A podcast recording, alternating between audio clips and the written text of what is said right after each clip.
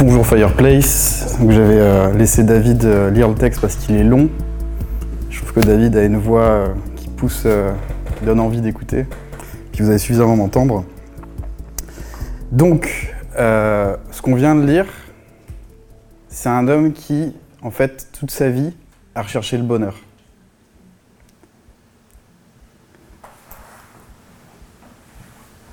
Et c'est humain. C'est-à-dire que l'être humain, il a besoin de moteur, il a besoin d'espérance dans sa vie pour avancer. On a besoin, quand on grandit, quand on devient un jeune adulte, ou même qu'on est enfant déjà, de se projeter, d'imaginer euh, une manière de pouvoir améliorer sa condition de vie sur Terre. On a besoin de savoir que notre vie sera remplie de plaisir. Et de la même manière, on a besoin d'avancer dans des relations toujours plus profondes, beaucoup plus euh, en confiance et qui apportent toujours plus de complicité. Je pense que si je demandais à n'importe qui euh, dans ce groupe-là, tout le monde me dirait bah oui, c'est effectivement, genre que je le veuille ou non, c'est quelque chose dont j'ai besoin, c'est quelque chose que je recherche. Et l'Ecclésiaste, bon, dit qu'il a recherché ça, et quand on l'écoute là, enfin quand on écoute ce qu'a dit David, on pourrait peut-être être un brin amer avec le type. On pourrait se dire, le gars c'est un vieil aigri, un pessimiste, et il nous dit bon voilà, cherchez pas, ça sert à rien, la vie sur Terre elle n'a pas de sens. Ce serait, ce serait normal à la première lecture de penser ça.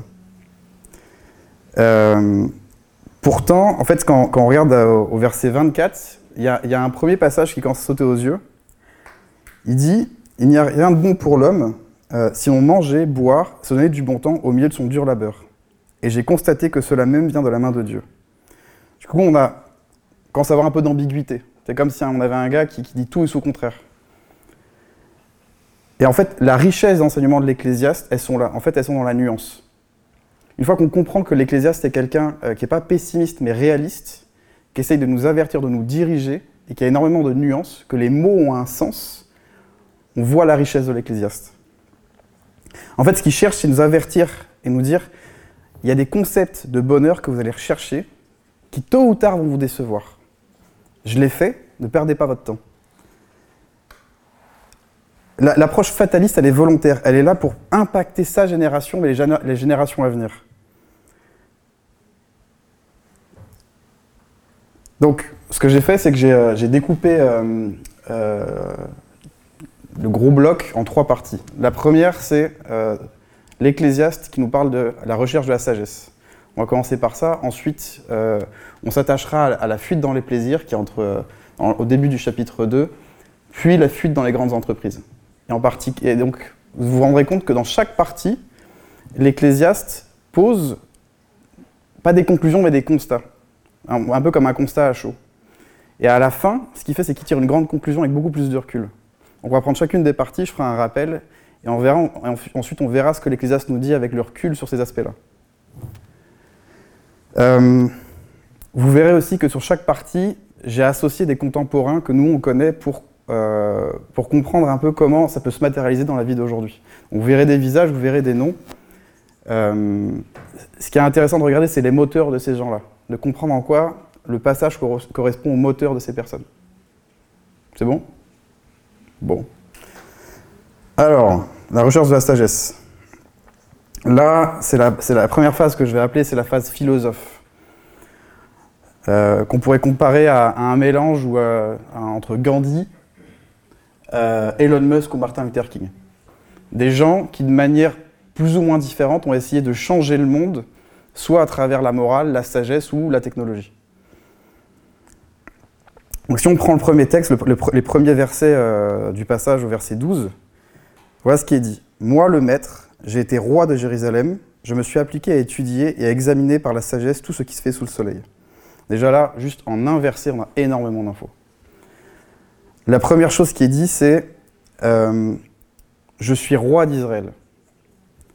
J'ai occupé une place que beaucoup d'entre vous n'ont pas eue. J'ai eu une chance d'explorer certaines choses que vous n'avez pas pu avoir. Il essaie de poser sa légitimité. Il n'est pas orgueilleux. Il est en train de vous dire écoutez, ce que je vais dire, ça a du poids. Et il rajoute derrière il dit j'ai cherché la sagesse. S'il s'agit de Salomon, un homme qui a cherché la sagesse plus que tout le monde avant lui. Donc il est en train de nous dire prêtez attention, je ne suis pas n'importe qui. Et ensuite, il y a la figure de style qui dit Je me suis appliqué à étudier tout ce qui se passe sous le soleil. Cette figure, vous allez voir, pour ceux qui connaissent l'Ecclésiaste, c'est une figure qui revient souvent. Et elle, peut paraître comme une figure de style anodine, mais elle nous donne énormément d'infos. En fait, ce qu'il est en train de dire, c'est que tout ce qui est lié à l'homme qui se passe sur Terre, je l'ai étudié. C'est quelque chose qui est propre à l'homme, peu importe le moment où vous lisez ce texte-là. Tout être humain qui vient sur Terre à un moment donné va rechercher le bonheur. Il va chercher à améliorer sa condition de vie. Que ce soit euh, au moment où j'écris le texte ou si vous le lisez 2000 ans après. Donc la notion de euh, euh, tout ce qui se passe sur, sous le soleil, elle a, elle indique une notion de lieu, c'est-à-dire la Terre, mais surtout une notion intemporelle.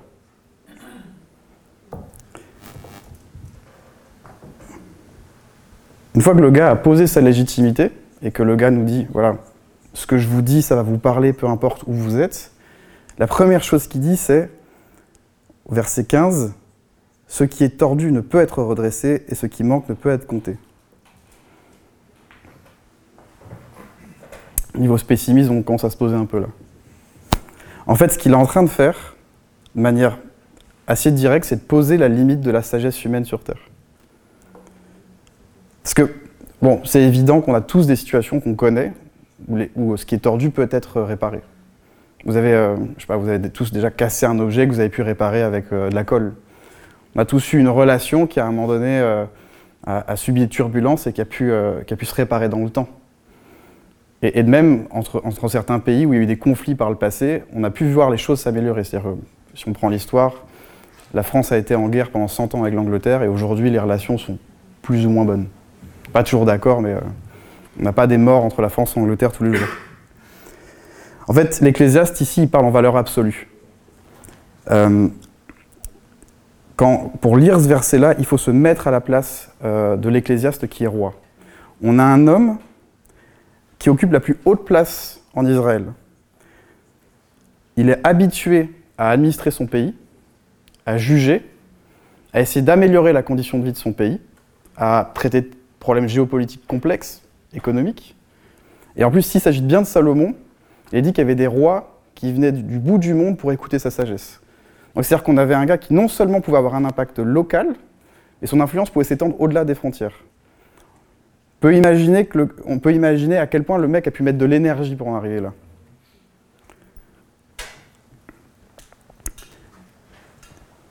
Et il nous dit pourtant, il y a une limite à tout ça. Alors il y a deux commentaires que j'aime beaucoup, euh, qui résument un peu la, pensée qu'il y a derrière. Alors la première, elle, dit, elle, parle, elle, pourrait expliquer un peu comment pensait Salomon, enfin l'Ecclésiaste. La sagesse diplomatique est souvent tenue en échec, et les conflits entre les peuples, entre clans ou coalitions ne cessent pas. On peut réussir à désamorcer certains conflits et mettre fin à certaines guerres, mais le mal enrayé à un endroit ressurgit ailleurs. Mettez-vous à la place d'un roi qui va mettre sa vie entière à essayer de réparer le monde, qui a une sagesse infinie, qui va pouvoir régler des situations hyper complexes et qui, à chaque fois qu'il va régler un endroit, va voir un incendie s'allumer ailleurs.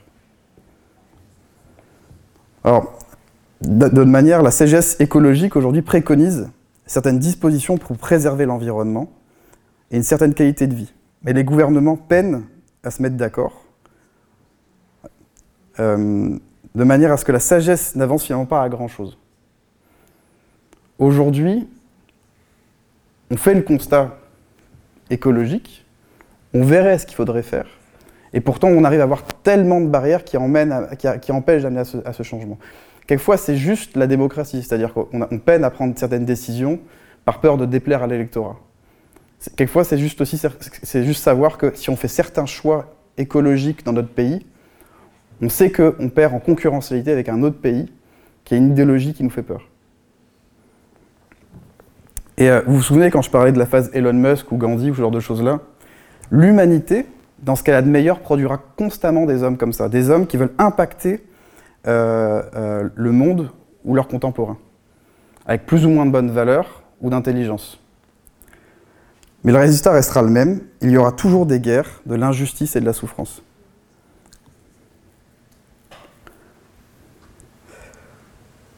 Et je, là, on, se met à la place d'un roi, mais de manière personnelle, on peut vivre la même chose. C'est-à-dire qu'on a tous vécu des situations où, euh, quand on sort du cocon familial, qu'on commence à, rentrer dans, euh, dans la vie active, vivre des situations où on cherche à être intègre, on cherche à être juste, à faire ce qui nous est demandé. Et pourtant, le système dans lequel on évolue est tellement imparfait qu'il finit par nous retomber dessus. Moi, à titre personnel, ça m'est arrivé, je sais que je suis pas le seul d'avoir été impliqué dans une entreprise, ma première entreprise où j'ai été impliqué. Je sais que j'y ai donné tout mon cœur. Et j'ai appris bien plus tard qu'à cause de, de, magouilles de, des RH, il y avait de bonnes raisons de ne pas me garder de mettre quelqu'un d'autre. C'était purement injuste, mais le système est imparfait et injuste. Dans les relations, c'est pareil. On sait tous, on va, tous grandir au départ quand on est jeune adulte avec l'illusion de croire que euh, on peut tout changer. Puis on avance, puis on se rend compte que c'est complexe. Qu'il y a des situations avec nos amis ou avec nos familles où peu importe l'amour, peu importe l'énergie qu'on va mettre dedans, il y a des situations qui resteront conflictuelles. Il y aura une limite à notre sagesse. Et c'est terrible parce que l'Ecclésiaste, il va encore plus loin au verset 18, il dit La sagesse augmente les tourments. C'est assez facile de comprendre si on, si on, se l'applique à nous-mêmes. Quand, on est, euh, quand on est jeune, quand on est enfant, euh, la première chose que l'on va vivre, c'est l'insouciance le monde tourne autour de nous, on a, l'amour inconditionnel des parents pour se construire. Et plus on grandit, plus on se rend compte qu'on vit dans un système qui est injuste. Euh, c'est une, réaction violente de l'enfant qui ne comprend pas le système dans lequel il vit. Et donc, plus on augmente sa sagesse, plus on prend conscience, on arrive à, comprendre à quel point le système, au niveau local, extra-local, national, mondial, il est injuste. Et peu importe ce qu'on fait, il y aurait une limite dans le changement qu'on pourra apporter. Du coup, au chapitre 2, euh, je l'ai appelé la phase influenceur. Je vous expliquerai pourquoi après. Euh, a un ecclésiaste qui part en fuite dans les plaisirs. C'est-à-dire qu'on peut imaginer qu'après avoir touché les limites de la sagesse, on peut avoir un homme qui est désabusé et aigri. Et il peut avoir une réflexion tout à fait logique. Si le monde ne changera pas quoi qu'il arrive, à quoi bon? Qu'est-ce qui fera mon bonheur? Et il nous a dit qu'il va fuir dans les plaisirs. Et tout doucement, en fait, notre Martin Luther King, il va se muer dans un Dylan de la télé-réalité. C'est-à-dire, ok, pour être en. Alors, qu'on ne connaît pas Dylan, je vois des réactions. Bon, euh, euh, c'est un des visages que vous verrez dans la télé-réalité assez régulièrement. Je l'ai mis parce qu'on voit autant la télé que sur Internet. Et c'est pas un mec hyper réputé pour être une flèche non plus. Euh, mais c'est quelque chose qu'on va voir souvent aujourd'hui sur Internet. Vous savez, la pensée positive, la recherche du bonheur à tout prix, la joie, les plaisirs. C'est là que vous aurez votre bonheur. Et lui, il va se muer tout, doucement dans cette phase-là, notre Martin Luther King. Et attention, en fait, il explique quand même qu'il ne va pas renier la, sagesse. C'est-à-dire qu'il y a des gens qui se jettent dedans à corps perdu sans sagesse. Lui, il ne va pas renier, il va vivre les deux en même temps. Ce qui lui permet d'avoir du recul sur ce qu'il est en train de vivre. Et il va commencer à chercher à, chercher donner du bon temps, sans limite, non-stop, pour supporter la dure la, réalité dans laquelle il vit. Je travaille, j'essaie d'influencer, mais ça aura une limite. Au final, le premier constat que pose l'Ecclésiaste dans cette phase-là, c'est que la fuite dans les plaisirs ne mène nulle part. Tu peux tenter d'oublier ta réalité pendant quelques temps. Elle te procurera une joie, mais temporaire, qui tôt ou tard se retrouvera face à une limite d'un besoin plus grand. Je ne vais pas aller beaucoup plus loin parce que là, c'est juste des premiers constats que pose l'Ecclésiaste. Les conclusions, vont dire plus tard. Du coup, on arrive dans une troisième phase j'appelle la phase entrepreneur. Euh, notre protagoniste, il euh, faut imaginer que le gars est frustré par la sagesse, par les plaisirs, mais comme c'est pas n'importe qui, que c'est un roi, qu'il a de l'argent, qu'il a de la sagesse pour lui, il se dit mais autant construire pour moi-même. Ça, je vais trouver mon bonheur. Et dans ses recherches de, bonheur euh, et, d'argent pour lui, il va donc se lancer dans de grandes entreprises qui seront liées de manière directe ou indirecte à la fuite dans les plaisirs. Et là, on va avoir une sorte de monstre qui va commencer à se créer devant nous. Un mélange entre euh, tous les personnages qu'on a vus avant. Alors, où il est Dylan? Est-ce que vous le voyez? Ouais, on a Gandhi à gauche, on a Elon Musk. C'était le travail de ma femme hier soir, je trouvais sympa.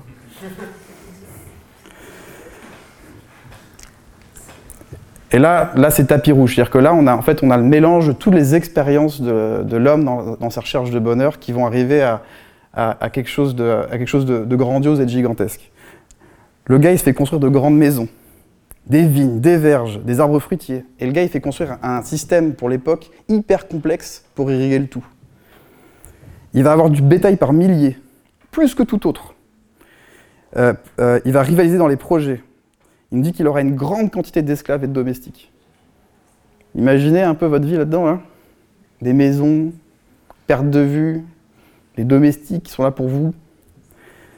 Euh, sur de manière plus pratique, il nous dit qu'il va former lui-même des chanteurs et des chanteuses. Et qu'il va avoir accès aux délices suprêmes de l'homme. Des femmes en quantité. Le gars, il va tellement loin sur l'ensemble de ses projets et dans la sagesse accumulée, il dit qu'il surpasse tous ceux qui l'ont précédé à Jérusalem. C'est-à-dire que le gars dit J'ai été au bout de ça. Peu importe là où vous en êtes, moi j'ai été au bout de ce truc-là. On ne peut pas faire mieux. Et je cite, hein, euh, versets 9 et 10 Je ne me suis rien refusé de tout ce que je voyais et. Je ne me suis privé d'aucun plaisir. Du coup, il fait un premier constat. Et il dit d'un côté que jouir du travail de son labeur, jouir de son labeur, c'est une bonne chose. Mais très vite, il va commencer en fait à peser le pour et le contre. C'est-à-dire que oui, ok, euh, jouir de son labeur, ça provoque quelque chose, ça provoque de la joie. Mais il va commencer en fait à, peser la, peine engagée dans, les entreprises et l'avantage qu'il va en tirer sur le long terme. La conclusion, elle est dure. Il dit que tout est vain. J'ai perdu mon temps, on n'en tire aucun avantage sous le soleil. Vous noterez encore que sous le soleil qui revient. C'est-à-dire peu importe quand vous lisez ça, ce sera la même chose. Parce que se projeter dans l'amélioration de sa condition, ça crée un espoir et un moteur qui crée de la joie.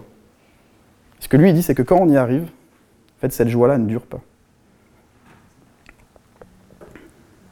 Donc, si je fais un petit rappel, pour l'instant, c'est pas hyper glorieux. On a un homme qui, euh, euh, a travaillé à augmenter la sagesse pour lui-même et pour les autres partout où il était. Il a pris conscience au fur et à mesure des limites de la sagesse on voit un homme qui devient désabusé. Ensuite, il se réfugie uniquement dans les plaisirs. Et là, il finit par se lasser. Donc il se dit, bah, autant cumuler les deux. Il se réfugie dans, les grandes entreprises pour lui-même. Et il se dit, mais ça ne vaut pas la peine, le plaisir que j'en retire sur le long terme ne vaut pas la peine que j'y ai engagé. Et c'est pas glorieux pour l'instant, parce que si on est honnête, on est tous en train de développer une de ces voies-là, ou les trois en même temps. Et le gars est en train de nous dire, ça sert à rien. Vous allez forcément être déçus. Bon, ça, c'est ce qu'on pourrait penser maintenant, pour l'instant. Parce qu'on n'est pas arrivé à la conclusion encore. Mais il essaie, de nous, poser une limite pour l'instant. Donc on arrive à la conclusion. Euh, celle dont je vous ai parlé tout à l'heure où euh, il y a du recul. Alors que là, il commence à repenser aux choses à tête reposée. Et donc entre les versets 12 et 26, c'est là qu'on a, là qu'on a la richesse du texte. Il commence à parler de recul, et c'est tellement dense, c'est tellement riche, qu'il va y avoir plusieurs conclusions qui vont s'enchaîner les unes après les autres, et on pourrait penser qu'elles se contredisent les unes les autres. C'est pas, c'est, pas exactement ce qui se passe. C'est la nuance. La nuance qui vient nous aider à, nous, à diriger quelqu'un qui veut se construire sur Terre, ou sous le soleil. Une première conclusion profondément, l'humanité ne change pas. Ce qu'il découvre, c'est que l'humanité connaît des cycles, constamment les mêmes, au fur et à mesure des générations. Alors on pouvait me dire, mais attends, euh, Kevin, euh, on peut voir les progrès euh, au fur et à mesure de l'histoire, rien qu'en France.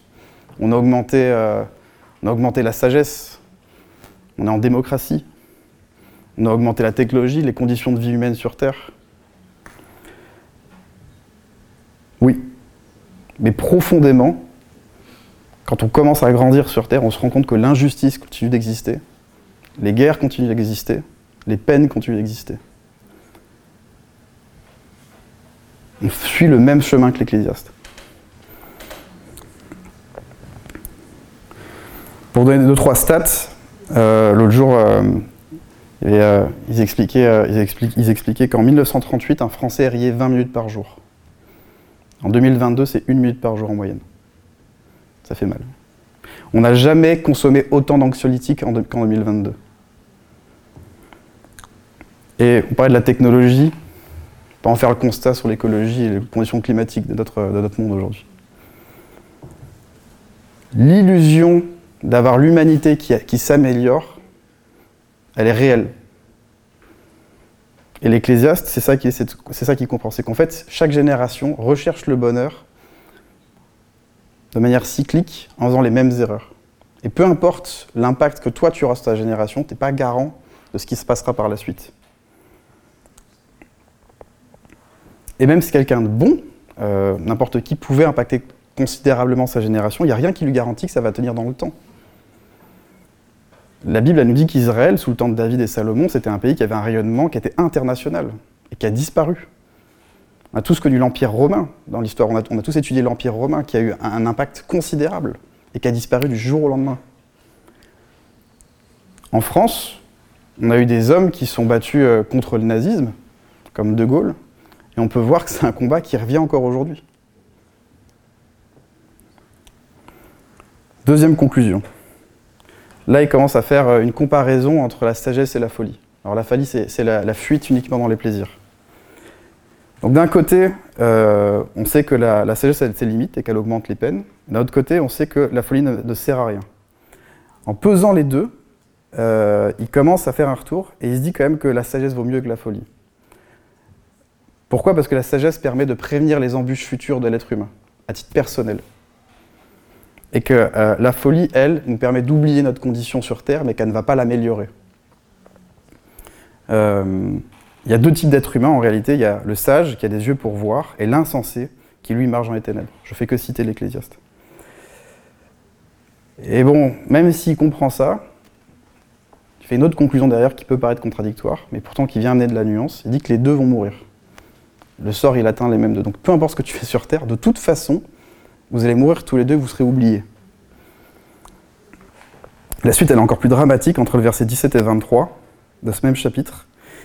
Euh, euh, il, développe en ces suivantes, c'est que, euh, et c'est presque pareil de ce que j'ai dit avant, mais il y, a une, petite différence, vous verrez. Il dit, peu importe ce que vous construisez sur Terre, vous n'avez aucune garantie que ça aura un impact dans le temps. Alors je vais prendre euh, David pour exemple. Imaginez David ou, euh, Joël ou Yvan, il y en a un des trois. à un moment donné, il se met à étudier la démocratie, la Ve République, il il envoie les sources de l'injustice que ça procure aujourd'hui, et il se dit mais ça y est c'est bon, j'ai compris, il faut faire une sixième République. D'accord? On a un nouveau De Gaulle, et, et il va mettre toute son énergie là-dedans, son argent, son temps, sa sagesse. Et le gars y arrive. C'est-à-dire que euh, on rend hommage, on, rend hommage et on dit bah voilà, cet homme-là, David, Joël, Yvan, il a impacté la France. Il l'a transformé. En fait, ce qu'il est en train de dire, l'Ecclésiaste, c'est que ça, vous pouvez être certain que ça va être corrompu dans le temps. Parce que le péché reste sur terre. Et un concept, euh, un concept ou une pensée, une idéologie que vous créez, elle n'a de valeur que si les gens qui continuent à la mettre en place derrière sont de bonne volonté, recherchent, cherchent sincèrement son sens profond. Et lui, il dit ça. Il dit, euh, en fait, je peux passer des années à construire quelque chose. Non seulement c'est les mecs après qui, euh, qui, vont en tirer les fruits, et ils vont probablement le corrompre.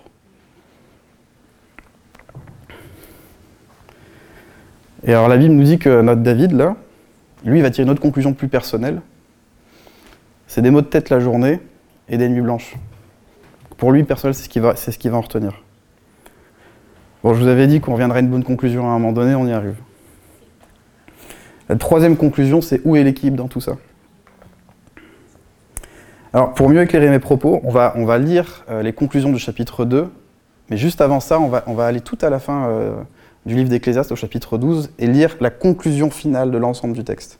Ça va, nous permettre de mieux comprendre la, conclusion du chapitre 2. La, dernière pensée de l'Ecclésiaste dans son livre. L'Ecclésiaste n'a pas seulement été sage, il a aussi enseigné la connaissance au peuple, il a examiné, recherché, mis en ordre un grand nombre, de proverbes. L'Ecclésiaste s'est efforcé de trouver des paroles agréables, des écrits pleins de droiture et de paroles vraies. Les paroles des sages sont comme des aiguillons et rassemblées en recueil. Elles sont comme des clous plantés, elles sont données par un seul berger. Attention mon fils à ce, qui pourrait y être ajouté. On n'en finirait pas si l'on voulait faire un grand nombre de livres, et beaucoup d'études fatiguent le corps. Écoutons la conclusion de ce discours. Crains Dieu, respecte ses commandements, car c'est ce qu'il doit faire, c'est ce que doit faire tout homme. En effet, Dieu amènera toute œuvre en jugement, et ce jugement portera sur tout ce qui est caché, que ce soit bon ou mauvais. On lit notre conclusion à nous. Car Dieu donne à l'homme qui se comporte bien à ses yeux la sagesse, la connaissance et la joie. Mais il impose comme occupation à celui qui se comporte mal le soin de recueillir et amasser pour celui qui se comporte bien.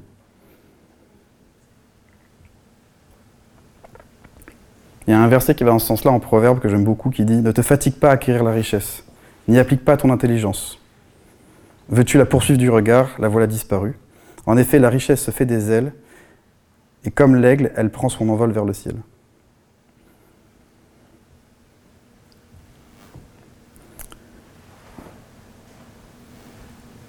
L'équilibre, il commence tout doucement à se créer. Dieu a créé la terre. Il savait très bien ce que l'homme allait en faire.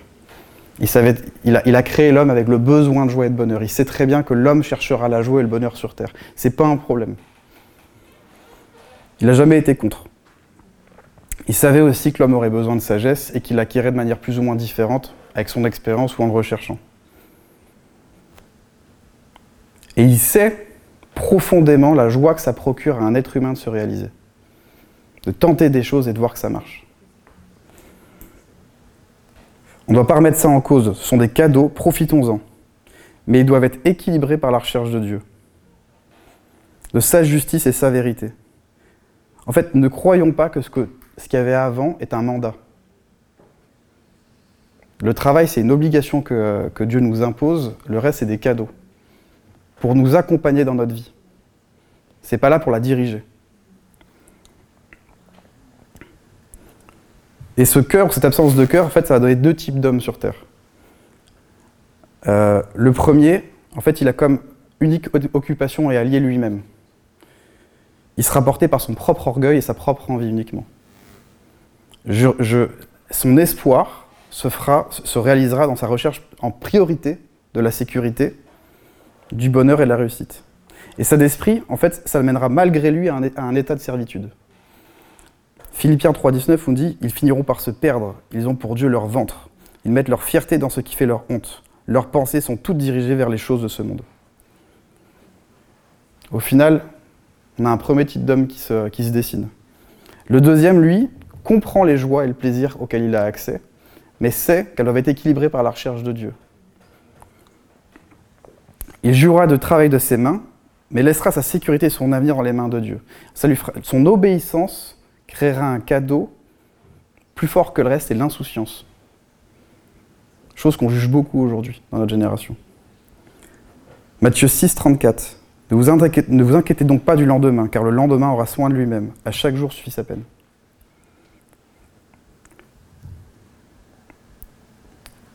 Si je peux conclure et, euh, et sortir un peu du texte de l'Ecclésiaste,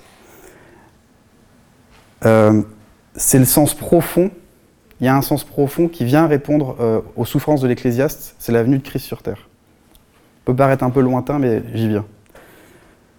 La venue de Christ sur terre, elle vient créer une, espérance qui est une vie nouvelle sur une nouvelle terre, où on pourra tous y vivre la joie en abondance, la vérité et la justice. Donner sa vie à Christ, c'est pas uniquement une assurance, c'est- aussi un espoir que aujourd'hui je prépare ma vie pour une nouvelle terre. Quelque chose de concret, où Dieu a les mêmes joies pour nous. Vous voyez la projection? Ce sera un endroit où le péché et la souffrance n'existeront plus. Où la seule chose, la Bible nous dit, hein, je fais que citer la Bible, la seule chose qui perdurera, c'est l'amour. un endroit où nous pourrons vivre ce que Dieu a toujours voulu pour le départ, au départ pour nous, un, endroit où on pourra vivre les plaisirs, goûter au bonheur que Dieu avait déjà réservé, euh, déjà réservé pour l'homme et qui a été gâché par le péché. Et non seulement on a cette espérance-là, mais Dieu nous propose de participer à ce projet-là. Il dit, mais je sais que vous avez besoin de participer à quelque chose de plus grand que et je vous propose d'y participer. Et je vous propose de participer à quelque chose qui aura un impact éternel. En étant transformé par Dieu, en construisant de manière différente ma vie, j'attirerai les autres à Christ. Par mes convictions, je pourrais changer la destinée d'une personne. Je pourrais l'attirer à Dieu qui, elle, pourra impacter au moins sa famille et, ses descendants. Parce que ce que Dieu veut profondément, c'est que cette nouvelle terre, on y ait tous accès. Il l'a créée, il voudrait qu'on y ait tous accès. Mais les seules personnes qui pourront y accéder, ce sont les gens qui recherchent sincèrement la vérité, qui se disent, mais attends, les erreurs qu'on a fait là, là, on ne peut pas les refaire. Donc des gens qui, sincèrement, auront compris à quel point l'œuvre de l'homme, elle est morte. Qui auront, vécu une phase de repentance et qui auront mis leur espoir ailleurs. Qui auront compris que Dieu veut profondément notre bonheur, mais que sans Dieu, la joie nous amène à la frustration. Alors si ce que je dis là, ça provoque un peu de tristesse, c'est pas grave. Normalement, c'est juste l'âme là qui est un peu triste et euh, dans les prochains jours qui va se rééquilibrer et rechercher la joie ailleurs. Notre âme, elle est comme ça, elle cherche la joie. Mais je vous rappelle, ce que la conclusion du chapitre 2, Dieu donne à l'homme qui se comporte bien à ses yeux la sagesse. Vous pouvez la rechercher sans Dieu, vous pouvez la rechercher avec lui, il la donne. Cherchez sa justice, sa vérité, il vous donnera la sagesse. Il vous donnera la connaissance, la connaissance du réel espoir et de ce que lui veut pour nous. Et par-dessus tout, il nous donne la joie. Je ne suis pas en train de parler de la joie en Dieu. Dieu permettra que vous, vivriez que vous puissiez vivre la joie sur terre.